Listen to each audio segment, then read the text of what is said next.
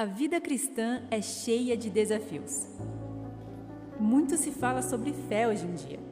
Vemos expressões distorcidas dela em diversos locais da nossa sociedade e cultura. A série de mensagens dos Encontros à Ponte irá te ajudar a entender, viver e comunicar a verdadeira fé como Cristo nos ensinou. A fé em tempos pós-modernos. Muito boa noite a todos.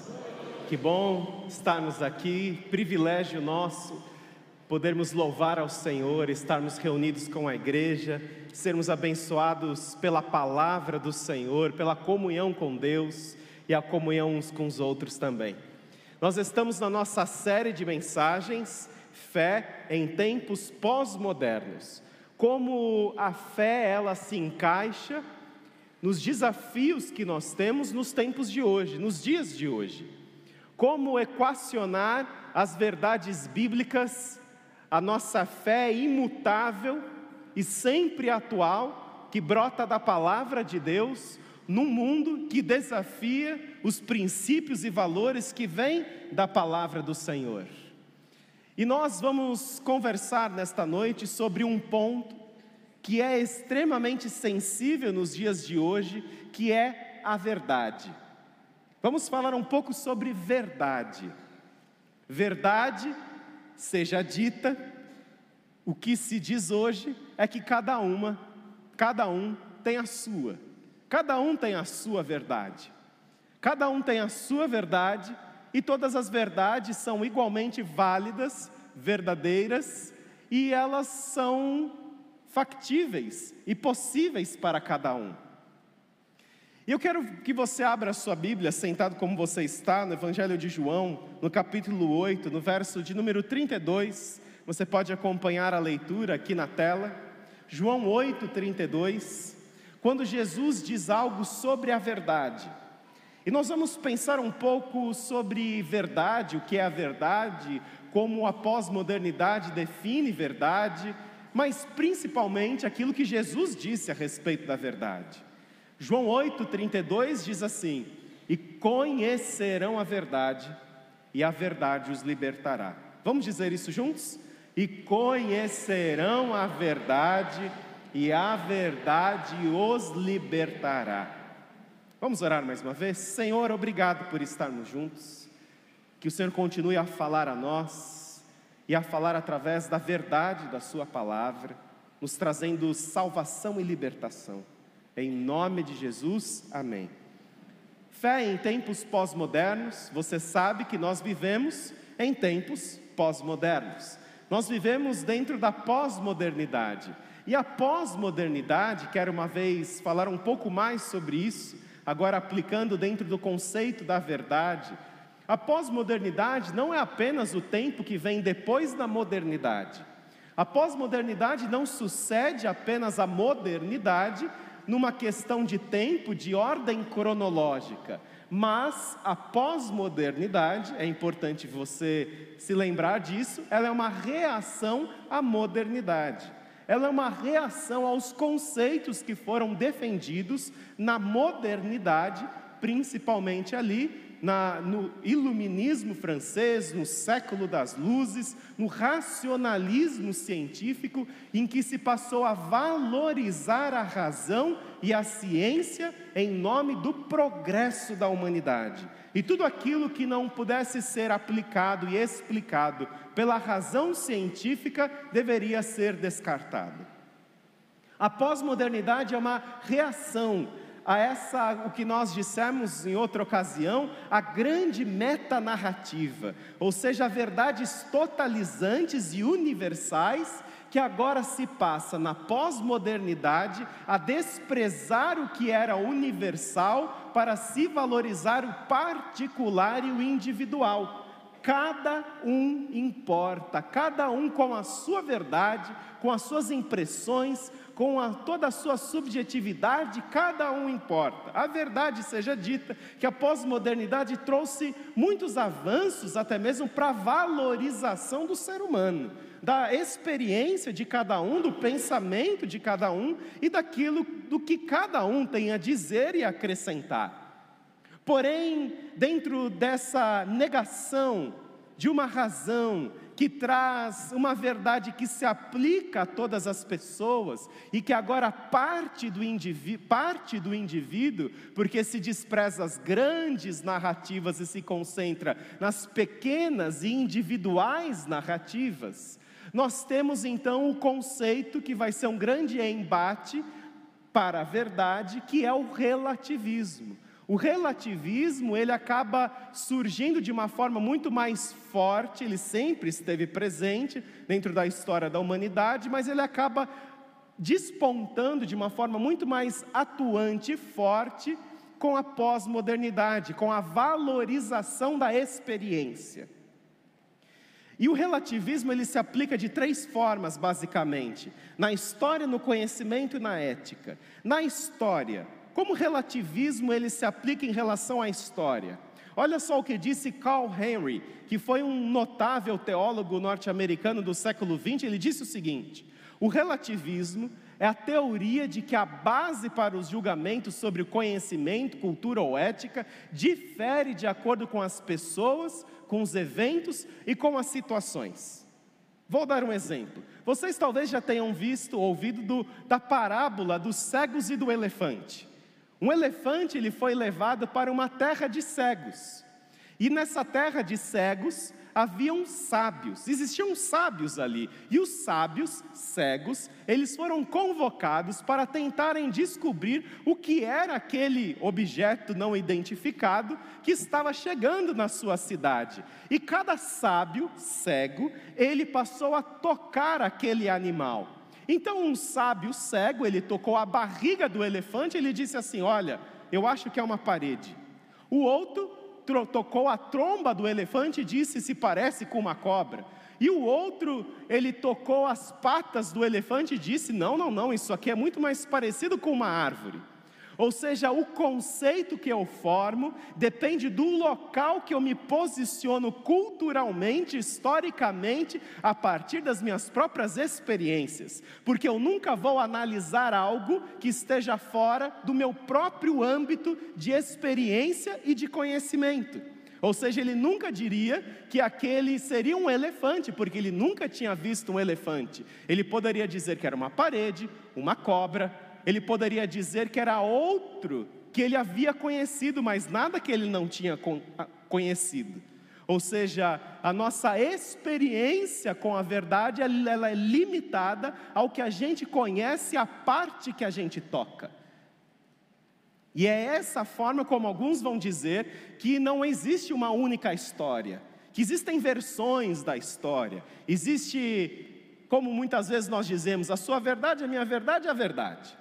Existem muitas versões, não há fatos, há interpretações, muitos filósofos disseram. Então, como é que fica a história, por exemplo, bíblica? Como é que fica a história né, dos fatos que nós conhecemos, aconteceu, não aconteceu, mas espera aí, aconteceu a partir dessa ótica, mas dessa ótica não foi bem assim. O Brasil ele foi descoberto, ou ele foi encontrado, ou o Brasil, ele, as, a, a, os portugueses eles simplesmente chegaram. Qual a ótica que a gente tem que ler para que nós possamos ter uma precisão histórica? Existem muitos lados a serem observados, a serem ponderados. Essa é a forma como o relativismo se aplica à história. Em relação ao conhecimento, o relativismo ele traz a seguinte ideia de que não existe um único conhecimento totalizante, porque o conhecimento ele vai depender de quem lê, vai depender de quem tem as suas próprias experiências e cada um tem a sua experiência. E aí nos leva ao relativismo da moral. Ou seja, será que é possível dizermos que um comportamento é errado? Ele pode ser desconfortável para você, mas para mim ele não é. Então nós vamos formar como um conceito de moralidade a partir de uma maioria que pensa assim ou a partir de experiências que me deixam confortáveis, não importa aquilo que você pense. A pós-modernidade, com, a sua, com seu relativismo da verdade, é um grande desafio para a palavra de Deus, em que nós encontramos nesse texto de João 8,32 a afirmação: e conhecerão a verdade, e a verdade os libertará. E conhecerão a verdade, e a verdade os libertará. Vamos, antes de pensar nesse texto, assistir uma esquete da Companhia Efatá que vai nos ajudar em todo esse conceito filosófico a respeito do relativismo da verdade, a visualizarmos como é difícil nos dias de hoje trazermos um conceito objetivo. Vamos acompanhar essa esquete.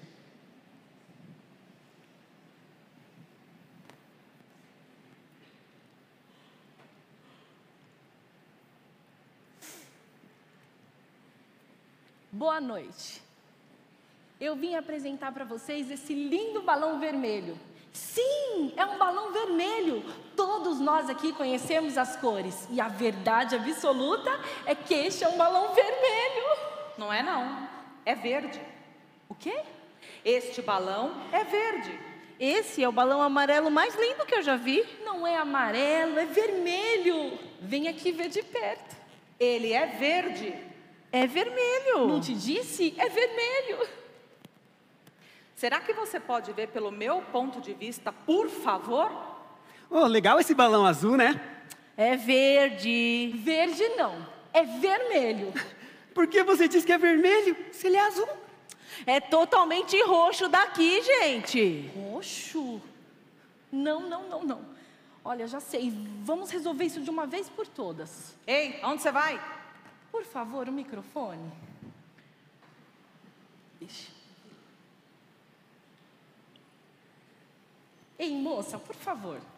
De que cor é esse balão? Eu só enxergo preto e branco. Hã?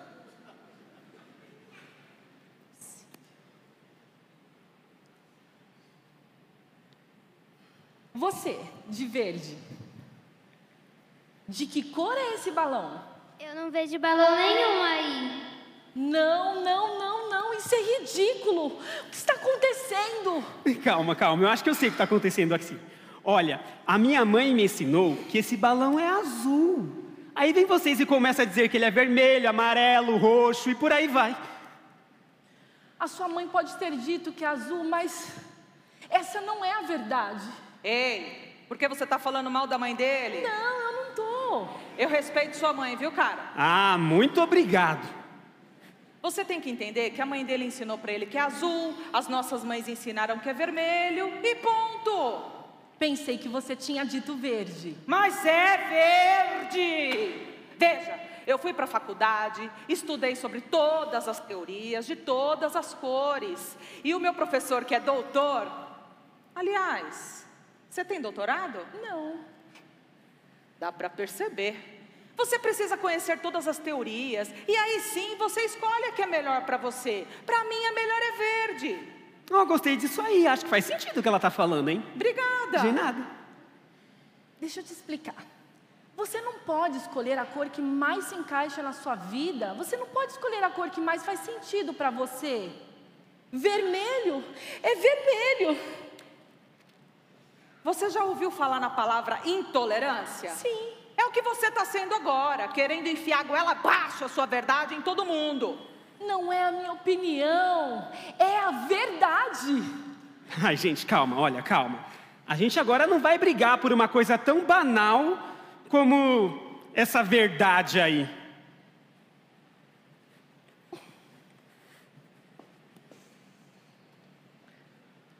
Sabe o que mais engraçado da verdade? É que ela é verdadeira. Quer eles acreditem ou não.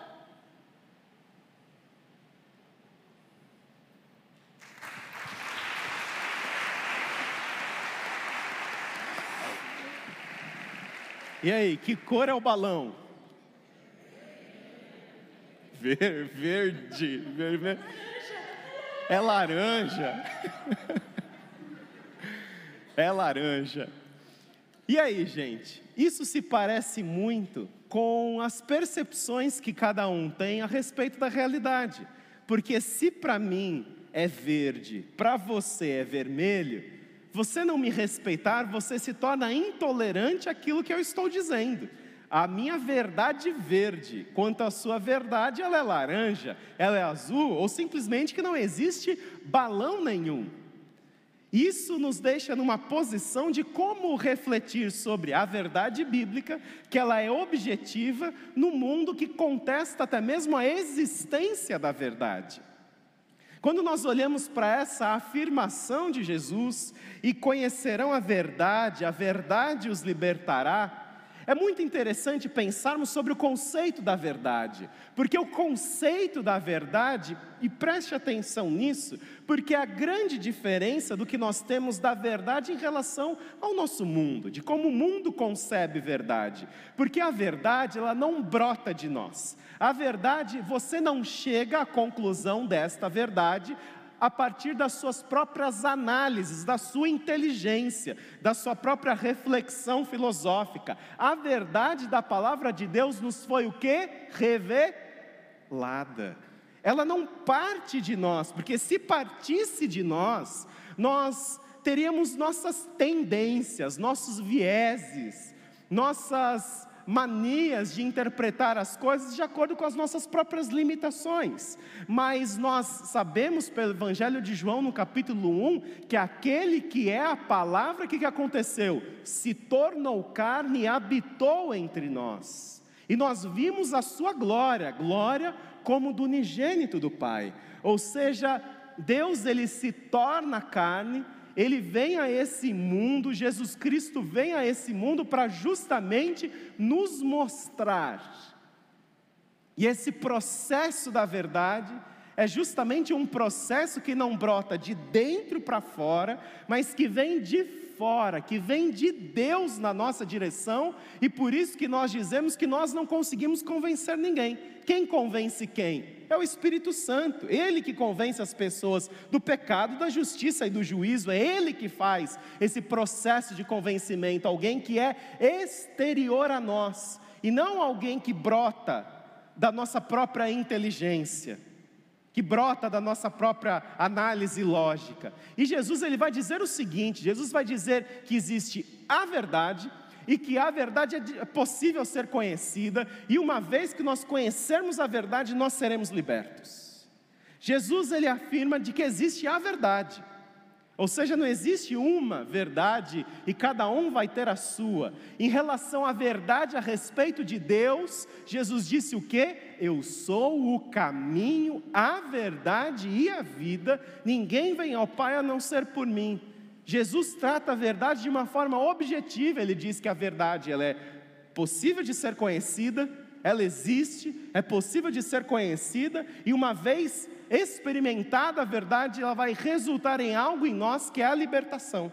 Eu gostaria de pensar um pouco sobre a verdade, daquilo que Jesus disse aqui: e conhecerão a verdade, a verdade os libertará.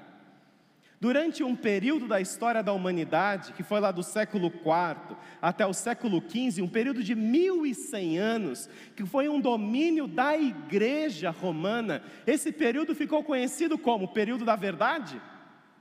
Ficou conhecido como período de trevas.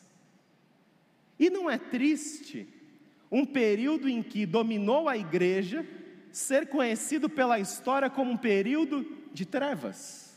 um período de escuridão, porque a verdade ela aponta o caminho, a verdade ela aponta a direção, e onde reina a mentira, reinam as trevas, e justamente o período da, da Idade Média, que ficou conhecido como Idade das Trevas, foi um período infeliz onde reinou a igreja, mas não reinou com a verdade de Jesus Cristo, reinou com a sua verdade. E uma vez que nós reinamos neste mundo com a nossa verdade, mesmo em nome de uma religião, nós só vamos trazer trevas desse mundo. A solução do mundo não é religião, a solução do mundo não é religiosidade, a solução do mundo é o que? É Jesus Cristo.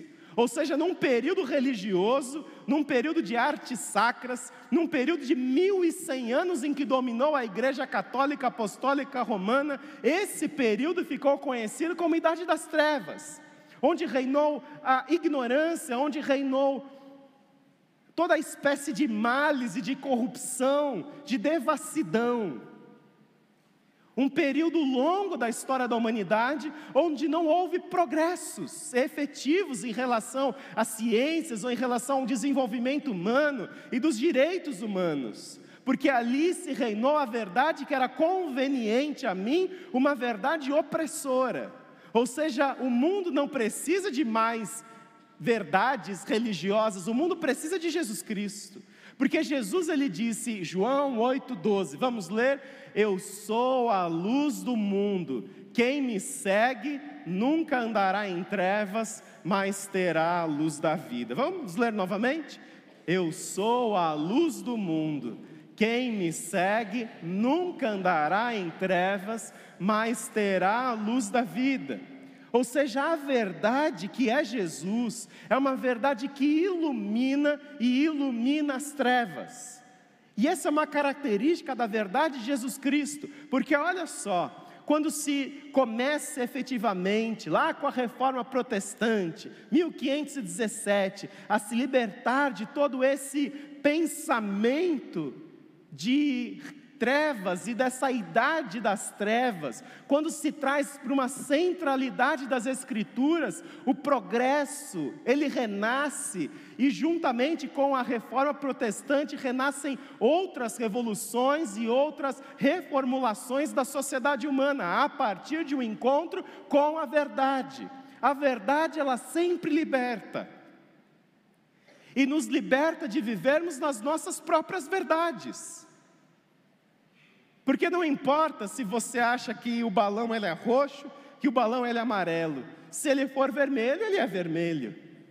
Ou não importa se você nega a existência dele. Ele está lá para provar que ele existe. É interessante com relação à existência, porque Romanos capítulo 1 diz que Deus ele se comunica a nós através da natureza que o Senhor revela, se revela a nós através das coisas criadas. E os homens, por isso, são indesculpáveis, porque justamente através da criação de Deus, nós podemos ter pelo menos uma percepção de que há o balão, de que há Deus, de que existe Deus. E por isso Romanos capítulo 1 diz que a criação ela funciona quase como esse sinal de julgamento, dizendo que as pessoas são indesculpáveis ao negarem a existência de Deus, simplesmente pelo fato de existir a criação. E aí nós vamos para esse outra parte do verso: conhecerão a verdade e a verdade os libertará. E quando Jesus disse sobre liberdade nesse contexto para os judeus, os judeus eles ficaram extremamente ofendidos. Os judeus eles ficaram extremamente incomodados, porque eles disseram o seguinte: não, não, não, nós não precisamos de liberdade. Olha só o que disse no verso 33. Ele lhes responderam: Somos descendentes de Abraão e nunca fomos escravos de ninguém. Como você pode dizer que seremos livres? Nós não somos escravos. Como você vem ensinando uma verdade que liberta? É interessante como os judeus eles eram cegos em relação à sua própria história, porque eles disseram que nunca tinham sido escravos de ninguém. Só no período dos juízes eles foram escravos de sete nações diferentes, sem contar a escravidão no Egito, sem contar a escravidão para o Império Assírio, sem contar a escravidão para o Império da Babilônia, sem contar a escravidão do Império da Grécia, sem contar a escravidão que eles viviam naqueles dias, que era para o Império Romano. Como assim eles diziam que eles não tinham sido escravos de ninguém? Eles viviam uma escravidão que eles não percebiam que eles viviam. E não existe pior escravidão do que essa. Uma escravidão que você não enxerga que você está escravo, que você é escravo. E Jesus não apenas vai dizer o seguinte: ei, vocês têm uma análise histórica muito estranha. Está parecendo aí o relativismo histórico da pós-modernidade do século 21. Vocês estão dizendo que vocês não foram escravos de ninguém? Como assim? Vocês foram escravos de muita gente objetividade da análise histórica que os judeus não tinham, porque sempre nós temos uma tendência a olhar para os fatos a partir do que nós queremos enxergar. A partir do, no, do que nós queremos ver, e nós forçamos o que nós queremos ver em cima daquilo que nem existe. E aí Jesus ele vai continuar dizendo para eles o seguinte: no verso 34, digo-lhes a verdade, todo aquele que vive pecando é escravo do pecado. Eles não apenas eram escravos do Império Romano, mas que eles nem tinham muita noção em relação a isso. ou simplesmente negavam essa escravidão, mas eles também eram escravos do pecado. E aqui está essa escravidão, que é uma escravidão terrível. Porque essa é uma escravidão que está aberta ao mundo todo. O mundo, ele está escravo do pecado. O mundo está debaixo dessa escravidão de uma natureza que Romanos 7,19 diz o seguinte: O que faço não é o bem que desejo, mas o mal que não quero fazer, esse eu continuo fazendo. Ou seja, você é escravo de você simplesmente não conseguir fazer o que você gostaria de fazer e você faz o que você não gostaria. E aí Paulo ele continua dizendo: miserável homem que sou. Quem me libertará do corpo sujeito a esta morte? Graças a Deus por Jesus Cristo, nosso Senhor. A verdade é que as pessoas estão escravas nos dias de hoje e elas não se dão conta da sua escravidão.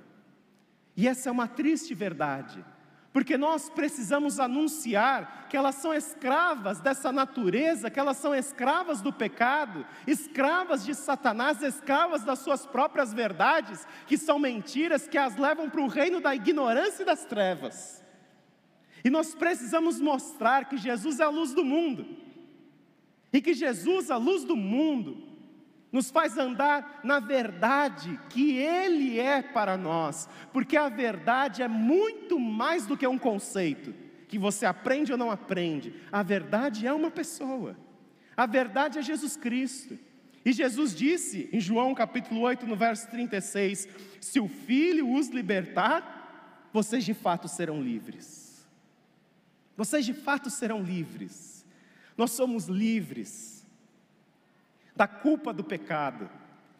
Nós somos livres de uma vida sem sentido, nós somos livres das nossas próprias verdades, que nos conduzem a um reino da ignorância, um reino de morte, a um reino de uma escravidão. Nós somos libertos da angústia, de uma vida vazia, sem sentido. Nós somos libertos por Jesus Cristo para andarmos na verdade para andarmos na luz que é Jesus. Eu convido você a fechar seus olhos e a orar nesse momento. E a você clamar por essa libertação. Talvez você tenha você viva num mundo em que justamente diga que essa verdade, esse balão, ele é azul, ele é roxo, ele é amarelo, ele é vermelho. Nós precisamos olhar para a palavra de Deus que nos foi revelada, trazida a nós pelo Senhor, para justamente conhecermos o que é a verdade.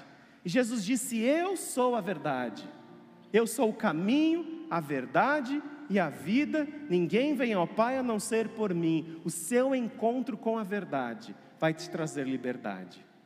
O seu encontro com a verdade vai te trazer salvação, libertação. Se você ficar dentro das suas verdades, você vai caminhar por esses mil e cem anos da história da humanidade um período de trevas, um período de mentiras, um período de escravidão, porque são as suas verdades. O que é conveniente para você, é o que você acha, o que você pensa, que conduz à escravidão e à ignorância.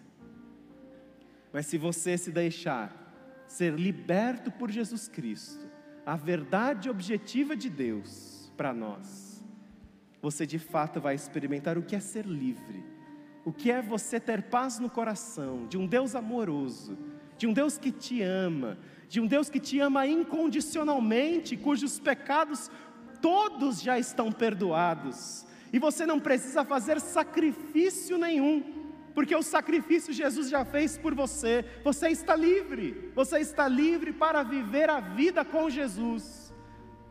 O pecado já foi pago, e agora você pode desfrutar da verdadeira liberdade com Cristo. Eu convido você a repetir uma oração junto comigo, se você nessa noite quer ter um encontro com a verdade que é Jesus. Você dizer no seu coração, Senhor Jesus, eu reconheço como a verdade de Deus, eu reconheço como aquele que me traz salvação, libertação, eu reconheço como aquele que traz vida, vida plena. Não me permita ser puxado das direções das minhas próprias verdades, que são mentiras, que me levam a caminhos de trevas e de morte, mas que a Sua verdade, ela possa habitar no meu coração e me conduzir pela minha vida. Você fez essa oração? Se você orou dessa forma, levante bem alto uma de suas mãos. Se você orou assim, Deus abençoe vocês. Deus abençoe vocês. Na internet também você pode expressar essa oração dessa mesma forma. Obrigado, Jesus, porque o Senhor é a verdade que liberta, mesmo num mundo que não está disposto a enxergar. Ouvindo, não ouvem, enxergando, não enxergam, simplesmente não compreendem, porque estão cegos nas suas próprias verdades. E que a verdade que liberta possa de fato, ó Deus, trazer para o nosso coração e para o nosso mundo a solução, que a solução não é mais religião, a solução não são verdades filosóficas e boas, a verdade, a solução é Jesus Cristo, o caminho, a verdade e a vida. Obrigado, Jesus, porque o Senhor está entre nós com essa verdade que liberta. É em nome do Senhor que nós oramos. Amém.